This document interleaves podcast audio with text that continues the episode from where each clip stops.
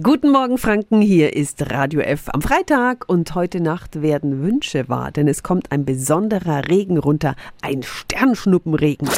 Radio F, jetzt Tipps für ganz Franken.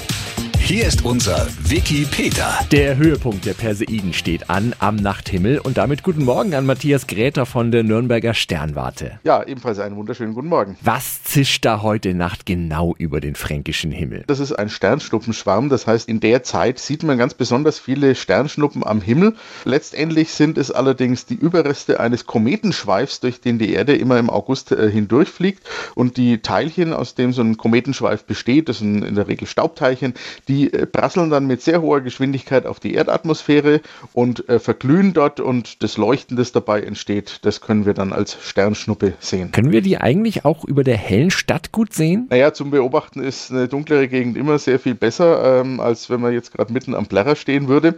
Aber die Sternschnuppen sind relativ hell, also man hat sogar aus der Stadt heraus ganz gute Chance, die eine oder andere zu beobachten.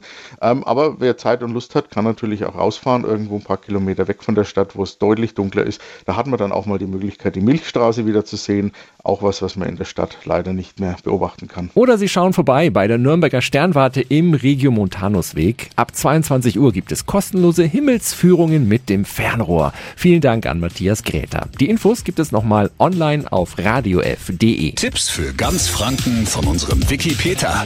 Täglich neu in Guten Morgen Franken um 10 nach 9. Radio F.